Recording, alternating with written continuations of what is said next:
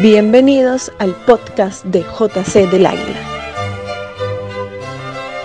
Es cierto, mis queridos amigos, que nuestros tiempos hoy en día están concentrados en escuchar lo que nuestras autoridades nacionales, regionales y locales están haciendo en el combate contra el nuevo coronavirus que está afectando a nuestra región, al país y al mundo en general. Pero hagamos un alto en esta situación porque si bien es cierto, es importante la lucha que se viene realizando contra esta pandemia, pero también es igualmente importante el mirar un poco por encima de esta situación en este momento y ver de qué manera vamos a enfrentar, y eso hay que hacerlo con tiempo, con planificación, cómo es que vamos a enfrentar la situación económica de la región Loreto en particular, para solamente hablar de este escenario en el cual nos encontramos eh, actualmente, cómo vamos a enfrentar esta situación post-COVID-19.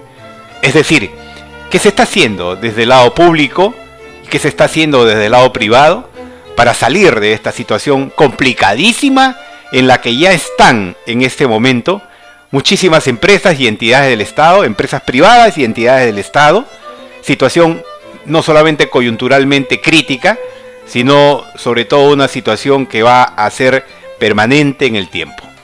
Pero como ciudadanos tenemos que exigir que nuestras autoridades diseñen planes, vayan desde ahora ya trabajando medidas para buscar la reactivación de la economía regional. Entonces la pregunta que uno se hace y que debe hacerle también a las autoridades es, ¿cuál es el plan económico de la región Loreto post-COVID-19? ¿Qué planes tiene el gobierno regional, las municipalidades provinciales y las municipalidades distritales, es decir, el Estado aquí en nuestra región, más allá de lo que el gobierno nacional ya anunció? ¿Qué planes tienen estas entidades para enfrentar esta situación crítica de la economía regional desde ahora y sobre todo post-COVID-19? Es decir, sin esperar a que acabe la lucha contra esta pandemia, hay cosas que se tienen que ir haciendo. Dicen que el estímulo que el gobierno nacional, que el gobierno peruano dará a su economía, es el más ambicioso de Latinoamérica. Lo han destacado diarios internacionales, el diario El País, en publicaciones en China, en los Estados Unidos también, eh, otras publicaciones en Europa.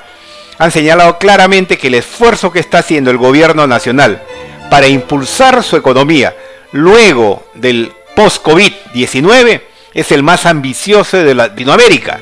El más ambicioso de Latinoamérica. Es decir, tenemos un plan más agresivo que Chile, que Brasil, que Argentina, que México probablemente. Y entonces es importante también hacernos la pregunta paralela. ¿Nuestro gobierno regional y nuestras municipalidades provinciales y distritales tienen acaso ya, o por lo menos ya están consolidando, un plan económico regional y local post-COVID-19 para que también sea por lo menos haciendo un paralelo proporcional a lo que está haciendo el gobierno nacional, ambicioso igualmente para reactivar la economía local y la economía regional? ¿Lo estarán haciendo los alcaldes? ¿Lo estará haciendo el gobernador de la región? Normalmente las autoridades suelen reunirse y rodearse de buenos profesionales al lado. Los vemos en varias municipalidades, los vemos en el gobierno regional.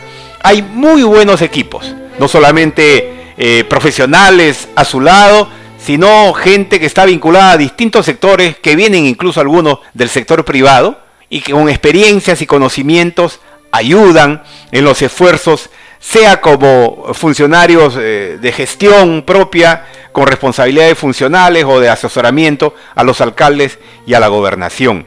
Pero ¿Están considerando realizar realmente planes económicos para reactivar la economía regional? Pregunta recurrente que estamos haciendo porque es lo que quisiéramos saber de nuestras autoridades. Por ejemplo, hay un sector económico que lamentablemente está siendo atacado duramente producto de esta situación. ¿Cuál es el turismo? Y el turismo que engloba una serie de subsectores va a lamentablemente padecer varios meses más esta situación crítica mundial mundial, no solamente regional, sino mundial. porque no vendrán turistas europeos, americanos o asiáticos al Perú y menos vendrán a Loreto si es que Loreto sigue mostrando los indicadores de salud que hasta el día de hoy venimos mostrando.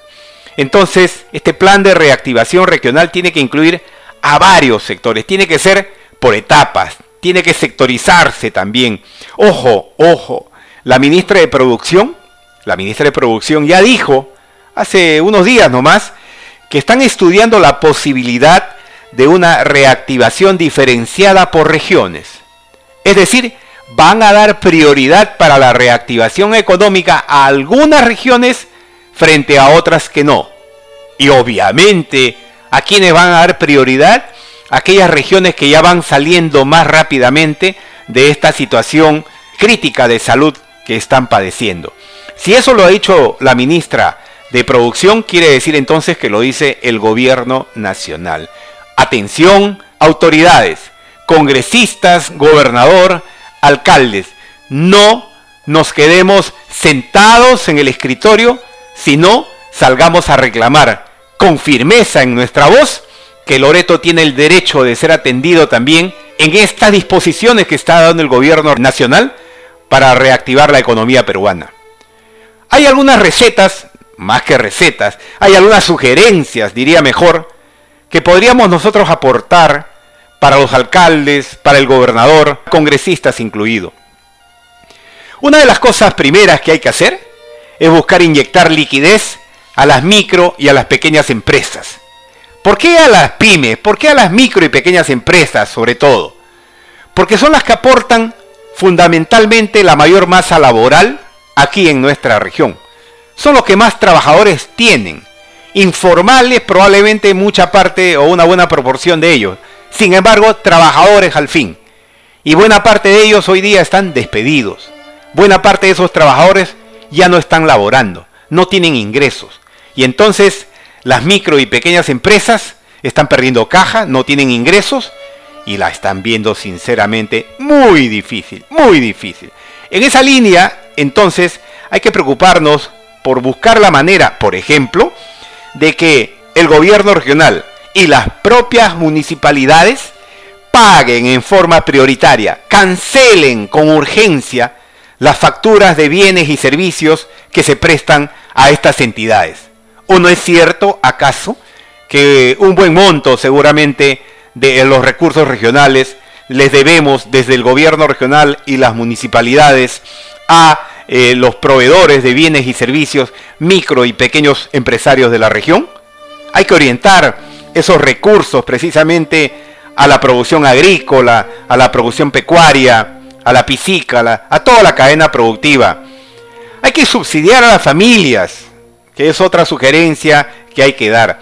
Hay que buscar la manera como subsidiar a las familias porque son decenas de miles de familias que pertenecen a los estratos económicos más vulnerables aquí en nuestra región.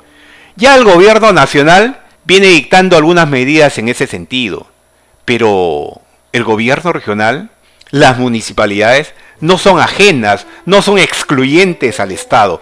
También podrían, por supuesto, dictar algunas medidas en beneficio de esas decenas de miles de familias de estratos económicos críticos aquí en nuestra región. Una sugerencia es que los congresistas de Loreto deben promover una ley, por ejemplo, para postergar las obligaciones tributarias, económicas de las micro y pequeñas empresas en nuestra región Loreto. Es cierto que ya hay algunas, eh, digamos, versiones, anuncios que hace el gobierno a través del Ministerio de Economía, a través del Ministerio de la Producción, pero no esperemos esta situación. Propongamos mediante ley alguna forma de que la SUNAT, por ejemplo, no esté acotando, no esté exigiendo, no le esté poniendo la mano en el cuello a los micro y pequeños empresarios y hay que buscar la manera de cómo patear hacia adelante, se dice, cómo correr, cómo postergar esas obligaciones tributarias. ¿Hay forma de hacerlo? Por supuesto que sí. La situación de ahora es excepcional en nuestro país y en la región y requiere entonces medidas excepcionales también para ayudar a salir de esta situación a las micro y a las pequeñas empresas. Hay que gestionar desde las municipalidades y también por supuesto desde el gobierno regional que de esos 30 mil millones de soles que ha anunciado el señor Julio Velarde, presidente del Banco Central de Reserva del Perú, 30 mil millones de soles, ha dicho él, que va a, garantizarse desde el Banco Central de Reserva para que los bancos, la banca privada, pueda, eh, digamos, tener las garantías suficientes en lo que se refiere a los créditos otorgados a las empresas en general. 30 mil millones de soles pone el hombro en la economía peruana el Banco Central de Reserva del Perú. Pero aquí tenemos una caja municipal, acá tenemos una empresa microfinanciera, entre otras. Aquí tenemos una que es nuestra. Y no hablemos solamente de la banca privada. Hagamos, congresistas, que esos fondos se extiendan a las cajas municipales también. Porque una buena parte, la mayor parte, el 99% de los créditos que tienen otorgados las cajas municipales aquí en nuestra región es precisamente a estas empresas pequeñas, a las MIPES. Entonces hay que hacer que una parte de esos 30 mil millones de soles también se canalice a través de las cajas municipales para beneficiar a aquellas empresas vinculadas a las microfinanzas. Hay que hacerlo porque es necesario para que puedan subsistir.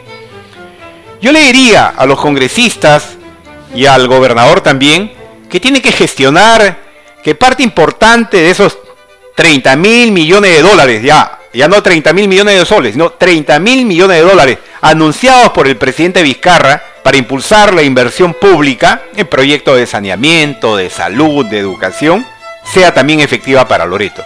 El presidente Vizcarra, amigos, ha anunciado un impulso con 30 mil millones de dólares para la economía nacional y ha dicho una buena parte de esto va a servir para impulsar obras de saneamiento, impulsar obras de conectividad, de salud, de educación en la región. Bueno pues, que buena parte o una parte importante de esos fondos llegue a Loreto, que no seamos el último de la cola. Ojo gobernador, ojo congresistas, luchemos para que Loreto esté por lo menos en los primeros lugares de la repartición de estos montos millonarios realmente que de manera excepcional el gobierno peruano está disponiendo para impulsar la inversión pública.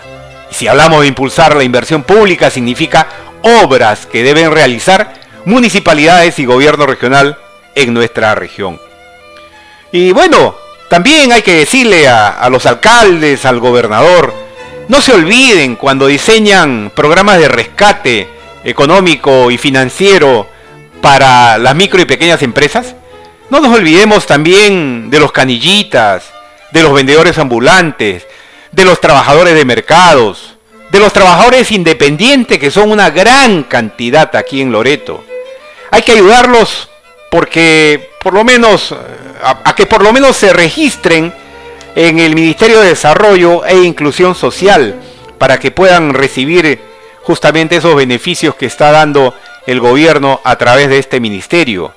No nos olvidemos de ellos. Hay que impulsar proyectos productivos o de trabajo temporal. Ojo, gobierno regional, municipalidades, proyectos productivos o también proyectos de trabajo temporal en favor de estos trabajadores informales, vendedores ambulantes, ya lo dije, trabajadores de mercado, canillitas, trabajadores independientes. No se olviden de los artistas, que aquí en Loreto tenemos una buena cantidad y muy buenos artistas que hoy están desempleados y que no van a tener lamentablemente público en los próximos meses. No se olviden de los discapacitados, que también son una buena parte de nuestra población. Ellos que requieren el apoyo de sus autoridades tienen que estar siempre en la prioridad de las decisiones. Amigos, realmente estamos en una situación excepcional, decía hace un momento, que requiere de decisiones excepcionales también. Normalmente las autoridades dirán, pero ¿con qué dinero vamos a financiar esto? Bueno, pues dinero hay en la economía nacional, dinero hay en el tesoro público, dinero hay en el fisco. Señores, el Perú tiene una economía robusta, tiene espaldas financieras, lo llaman algunos también. Es decir, tiene formas de cómo, por ejemplo, utilizar fondos de contingencia para financiar proyectos regionales, proyectos de reactivación regional, tiene forma de cómo disponer de saldos de diferentes partidas que tiene el gobierno nacional y derivarlos a las regiones y a Loreto, por ejemplo, en particular. Tiene formas también, y por eso hablábamos de espaldas financieras, de endeudarse con la banca internacional o con organismos de préstamo o de crédito como el Banco Interamericano de Desarrollo, la Corporación Andina de Fomento, el Banco Mundial, en fin, tantas entidades multilaterales de crédito que hay y donde el Perú puede y lo va a hacer, con toda seguridad lo va a hacer. Puede disponer de 2.000, de 5.000, de 10.000 millones de dólares, porque Perú tiene capacidad y tiene reservas, tiene capacidad de pago y tiene reservas. Seguramente la ministra de Economía, el presidente Vizcarra, harán los requerimientos económicos y financieros hacia adelante para poder solventar todas las iniciativas fiscales que habrán en nuestro país para orientarse a la reactivación. Pero los loretanos esperamos una reactivación económica regional lo más pronto posible. Que la lucha contra el COVID no sea el argumento para decir no tuve tiempo para hacer otras cosas. No, señor. Las autoridades no tienen excusa para fallar en una situación como esta. Las autoridades tienen el equipo necesario para también pensar qué cosa hacer desde ahora para reactivar la economía de todos. No esperemos a que mañana más tarde Loreto incremente el número de desempleados. No esperemos a que mañana más tarde siga habiendo esa cantidad de desempleados que vemos en las calles. No nos olvidemos de los motocarristas, una gran masa laboral que también hoy en día la está pasando en una situación calamitosa. No tienen trabajo. No crean que porque algunos han salido a trabajar y porque están cobrando un poco más, se están entre comillas beneficiando. Son pocos ellos. La gran mayoría no puede trabajar. Y entonces, así como ellos, los miles y miles de trabajadores desempleados que tenemos en esta región claman por mayor atención de las autoridades. Yo les agradezco por haberme permitido compartir estas inquietudes a través de este podcast y estoy seguro que en cualquier otro momento nos vamos a comunicar de manera directa con cada uno de ustedes. Les agradezco.